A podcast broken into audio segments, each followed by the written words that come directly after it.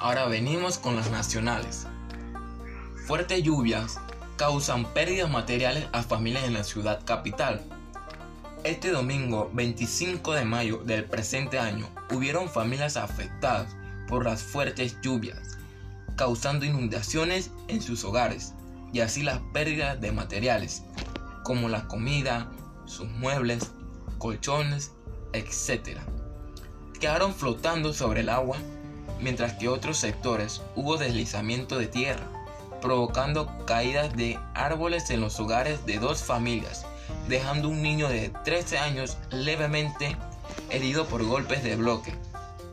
El SINAPROC anunció que el miércoles 28 realizará evaluación de daños a familias afectadas en la capital.